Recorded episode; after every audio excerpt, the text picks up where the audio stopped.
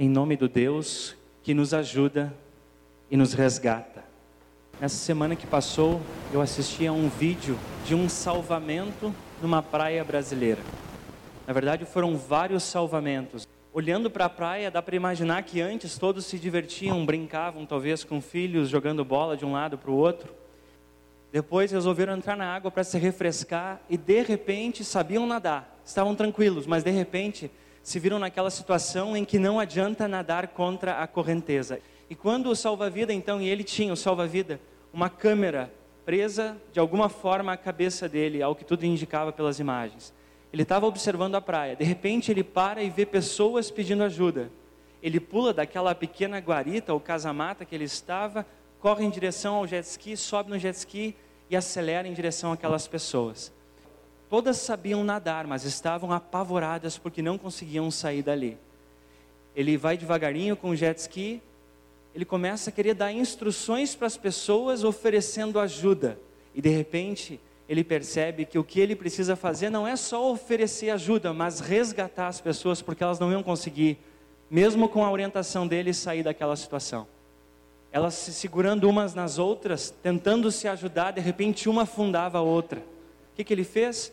Ele aproximou o jet ski, ele ladeou o jet ski, começou, pegou uma pessoa, colocou numa parte de trás onde tinha uma corda para se segurar. Os outros já tentaram fazer o mesmo, se segurar naquela corda e o jet ski começou a, a tombar. E ele disse: Não, só um pouquinho, eu vou levar dois ou três e volto para buscar os demais. Aí saiu, foi até a beira d'água, deixou aqueles, aquelas duas pessoas, e é engraçado que eles estavam à beira d'água já, e a mulher não queria soltar da corda. Ele disse: a senhora está salva, pode soltar. Ela, não, moço, eu estou apavorada. Ele, lá pelas tantas, ela solta, ele vai buscar os demais, e um dos dois que ficaram para trás estava afundando realmente, e o outro ainda conseguia nadar, mas não conseguia sair dali. E ele começou a querer, de novo, instruir aquele camarada que conseguia nadar, a pegar a pessoa e colocar naquela corda do jet ski, mas não dava, os dois se desesperavam e os dois acabavam afundando. O que, que ele percebe? Ele tem que pular na água e não adianta oferecer instruções de ajuda, ele tem que resgatar a pessoa. As pessoas, ele desce na água, ele põe aquela pessoa que estava se afogando mais agarrada na corda, vai pegar outra pessoa que tenta segurar nele e ele diz: Não, não segura em mim, deixa eu segurar você. Tudo isso a câmera capta, dá para ouvir a respiração, o pavor das pessoas. Quando a pessoa solta os braços, ele segura a pessoa por trás e vai levando até aquela outra, e ali ela pega as mãos da pessoa desesperada e coloca a mão dela onde ela tem que segurar. Coloca as pernas onde as pernas têm que ficar e diz: Agora eu vou bem devagar e vocês estão salvos. E aí ele volta até a praia e todos são salvos. É angustiante assistir um vídeo desses. Eu fiquei angustiado. Mas eu gostaria de chamar a atenção para um detalhe. Há uma diferença em ajuda e resgate. Qual que é a diferença? Aí eu preciso de ajuda. Alguém vem e faz junto comigo aquilo que eu estou fazendo e me ajuda a fazer aquilo. Quero fazer essa distinção. Ajudar é eu, com os esforços da pessoa, eu, eu ajudo ela a fazer algo. Resgatar é quando a pessoa não consegue, não tem como fazer e ela precisa, então, como foi esse caso. O bombeiro falou: Não segura em mim, eu seguro em você eu vou colocar você num lugar seguro, e ainda pega as mãos dele e coloca essas mãos no lugar que é seguro. E ali houve um resgate, não apenas uma ajuda.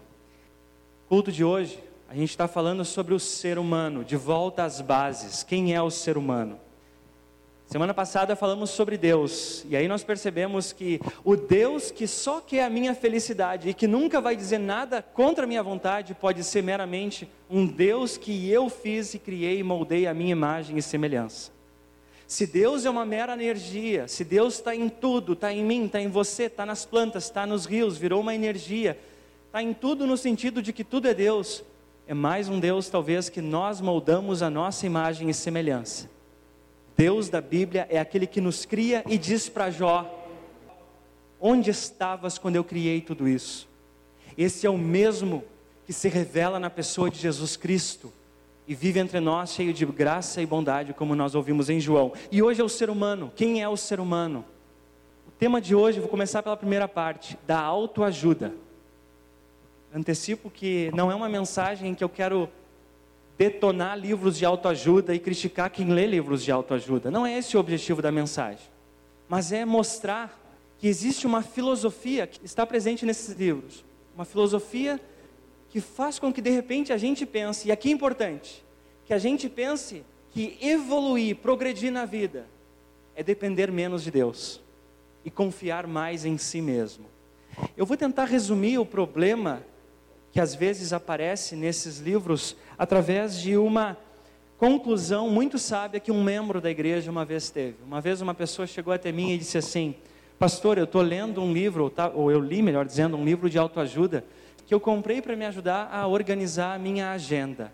E o livro é muito bom para me informar de coisas que eu não sabia. Mas na hora da solução, eu fiquei com aquele vazio porque eu vi que tudo dependia de mim mesmo. E Deus estava fora da jogada. E eu disse para essa pessoa: na mosca, você matou a charada. Muitas vezes, eu não posso dizer que sempre, porque eu não li todos os livros, li poucos desses. Mas muitas vezes, esse é o grande problema. É uma filosofia que, no fundo, no fundo, diz assim: tem uma chave dentro de você. No momento que você virar essa chave, através de certas técnicas, você vai alcançar a felicidade e o sucesso. Tem informação importante? Útil? Tem. Há poucos dias eu li algumas coisas sobre como, diante do estresse e da pressão, não deixar que coisas, talvez do passado, venham a se refletir naquelas relações de estresse e pressão de trabalho que você vive hoje. Coisas até que ajudam pastores também. Informação, não formação. Eu não quero que essa informação me forme como alguém que é cristão, porque no fundo, no fundo, de novo, a filosofia por trás da maioria desses livros é a que diz o seguinte: que eu evoluo como ser humano, que eu cresço quando eu dependo menos de Deus e mais de algo que está dentro de mim. Esse daria para chamar de o ser humano dos livros de autoajuda. E eu percebi, lendo um pouquinho sobre isso recentemente, até para poder falar um pouco para vocês sobre isso, que existem assim correntes de pensamento dentro desse pensamento de autoajuda. Um deles simplesmente diz assim: olha, vire uma chavezinha dentro de você, identifique esses problemas, faça certas coisas e você vai caminhar rumo ao sucesso e à felicidade. E outros já dizem assim: olha, além disso, você tem que se afastar das pessoas que, que são tóxicas na sua vida. Se você ainda não evoluiu e não ficou feliz, é porque tem pessoas tóxicas ao seu redor. Se livre delas e você vai rumo à sua felicidade e ao seu progresso. De novo, esse, voltando a uma mensagem de duas semanas atrás, esse é o ser humano da moda. Não sei vocês, mas eu já me vi na situação em que eu disse certas coisas ao ser perguntado o que, que realmente você crê. E eu disse, e a pessoa me falou, mas isso é ultrapassado. Falar certas coisas que você está falando é ultrapassado. Isso não é parte desse nosso progresso da humanidade que a gente alcançou nos últimos anos. Eu li esses dias, e alguns já sabem que eu leio C.S. Lewis, um autor cristão do século passado, e ele disse assim: quando pessoas abandonam verdades, porque aquilo não representa progresso, é preciso dizer para elas que não há progresso, primeiro, se a gente não sabe onde quer chegar, a gente não sabe para onde ir, e segundo, mesmo sabendo onde a gente quer chegar, não há progresso se eu estou no caminho errado. E se eu estou no caminho errado, eu preciso dar meia volta e caminhar no sentido contrário um pouco, até chegar no caminho certo. Eu também não estou dizendo que de volta às bases é sinal de que nós estamos como igreja no caminho errado. Não, não é isso. Mas nós vivemos numa cultura que nos influencia e que nos leva às vezes a pensar que o ser humano real é esse da autoajuda, mas esse não é o ser humano bíblico. Qual que é o ser humano bíblico então? O ser humano real, ele aparece nos três textos de hoje, e eu gostaria de rapidamente fazer algumas menções importantes. Texto do Salmo de hoje, Salmo 130. Ó Senhor Deus, eu te chamei quando estava em profundo desespero. Quem aqui já se viu em desespero? Aquelas pessoas da história no início que eu falei, se afogando, sem dúvida estavam em desespero. Mas às vezes, por muito menos, nós nos vemos em desespero. E aqui a gente vê o salmista pedindo ajuda em desespero. E logo em seguida, depois de pedir ajuda, é dito o seguinte, né? Grito de socorro, e aí no versículo 3: Se tivesses feito uma lista dos nossos pecados, quem escaparia da condenação? mas tu nos perdoas e por isso nós te tememos. E aí fala sobre aguardar a vinda de Deus e depois em confiar nesse Deus. Aqui eu quero fazer uma distinção importante da autoajuda para a ajuda e o resgate que vem do alto.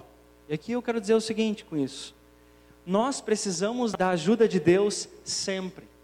Às vezes nós não encontramos dentro de nós mesmos forças para ir em frente. Eu sei porque eu já vivi isso, e eu sei porque, como pastor, eu tenho o privilégio também de conhecer as pessoas, de conviver com elas em momentos de dificuldades. E nós sabemos que há momentos que nós não achamos toda ajuda dentro de nós para ir em frente. Às vezes, para uma reconciliação, para ter ânimo para ir trabalhar, para continuar e, e persistir nos planos, nos sonhos. Mas notem que isso não tem a ver com salvação, isso tem a ver com a nossa vida no dia a dia. E para isso nós precisamos da ajuda de Deus, sim. Mas o detalhe, o clamor, o pedido de ajuda e socorro na Bíblia também tem a ver com salvação, com a nossa relação com Deus. E para isso, não é da ajuda de Deus que a gente precisa, é do resgate, é de estar na situação e não conseguir sair ajudando, porque a gente não consegue. A gente precisa que Deus venha e nos resgate. E é isso que Deus faz através do perdão ligar uma coisa a outra, que é o que o salmo faz, é simplesmente dizer o seguinte: Senhor, me ajuda no meu desespero, naquilo que eu preciso, e eu lembro que eu não mereço, mas eu lembro que tu nos perdoas, e nos perdoas porque houve, porque há um resgate da parte de Deus, nos tirando do distanciamento dele e nos trazendo para perto dele. É por isso que há o perdão. Segundo texto, como é que ele fala de quem é o ser humano real? Nós lemos hoje, texto de Tiago, capítulo 3. Vou apontar algumas coisas brevemente. Fala de uma sabedoria que vem do alto. Interessante. O livro de Eclesiastes, o livro de Provérbios, falam de coisas do dia a dia, da vida, de como a gente pode viver melhor, coisas que livros de autoajuda também prometem oferecer. Oferecem, eu não sei se realmente entregam isso, mas prometem livro de Provérbios, Eclesiastes falam de coisas da vida, coisas de sabedoria. Mas o ponto de partida deles é que o temor ao Senhor é o princípio do saber, ou seja, tem a ver com aquele que está lá em cima. Aqui em Tiago, Tiago relaciona a sabedoria que vem de Deus, essa sabedoria que vem do alto, aparece ali, e aí ele relaciona ela a ações de bondade, de amizade, de amor. Então notem o seguinte: o que acontece aqui? O ser humano da autoajuda é aquele que é convidado sempre de novo a identificar dentro de si mesmo coisas boas, a chavezinha para virar e poder alcançar felicidade e sucesso. E a sabedoria que vem do alto, ela é dito assim no texto. Essa sabedoria, ela traz bondade, amizade e amor. E quando a gente fala nesses termos, a gente não tem em mente apenas um indivíduo pensando em si mesmo, mas pessoas ao redor com quem nós nos relacionamos. Que é uma sabedoria que não nos leva a olhar para dentro de nós mesmos, mas para o próximo. E depois o texto termina falando em humildade. Aliás, antes disso, versículo 1 do capítulo 4. De onde vêm as lutas e as brigas entre vocês?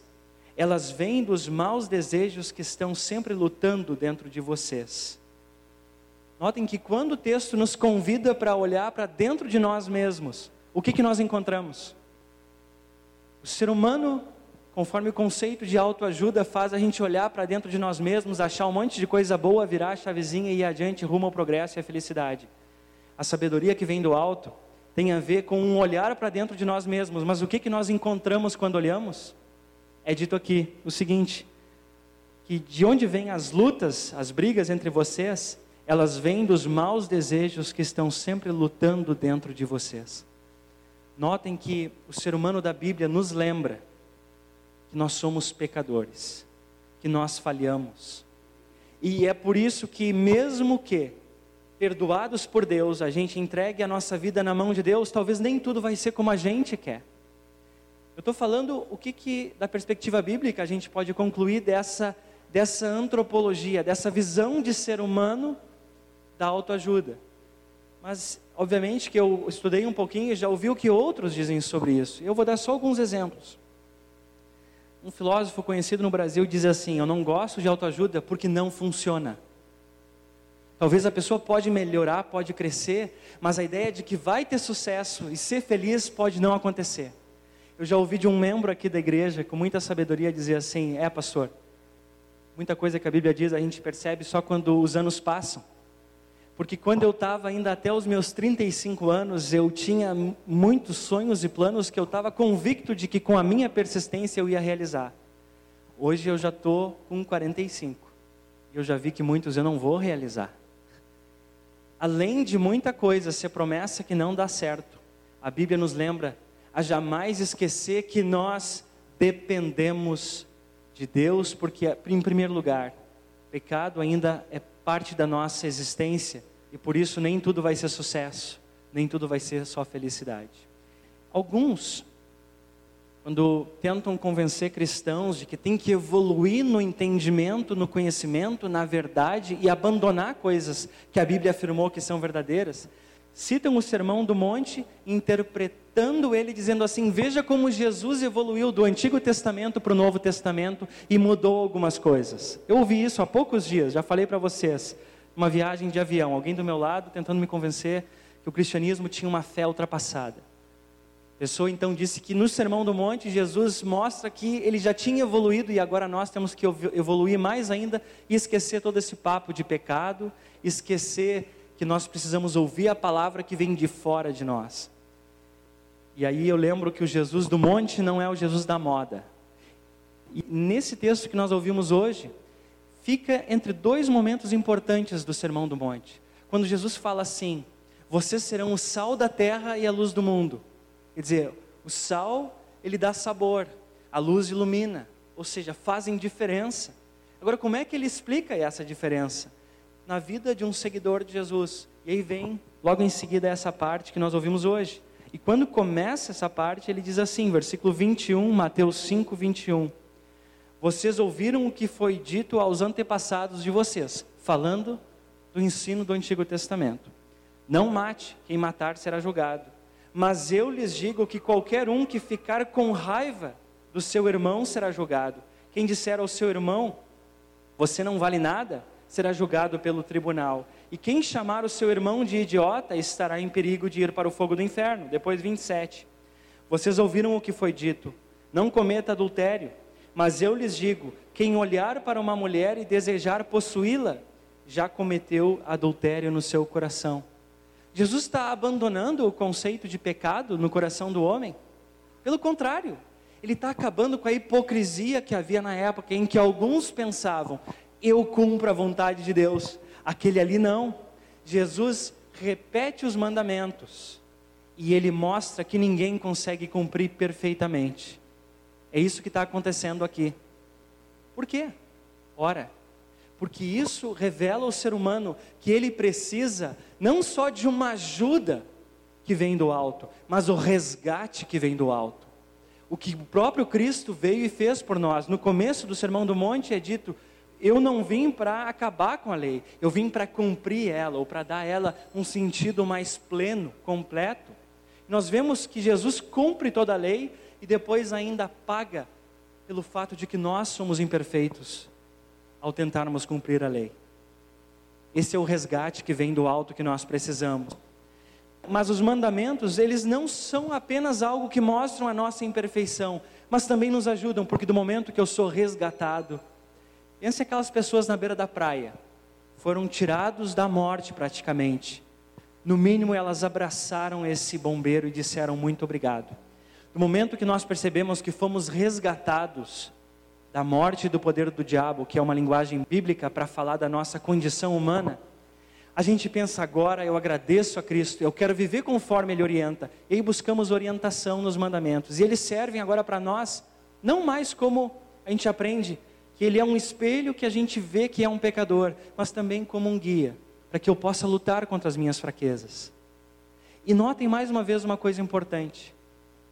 Jesus está ensinando sobre a vida de um seguidor dele.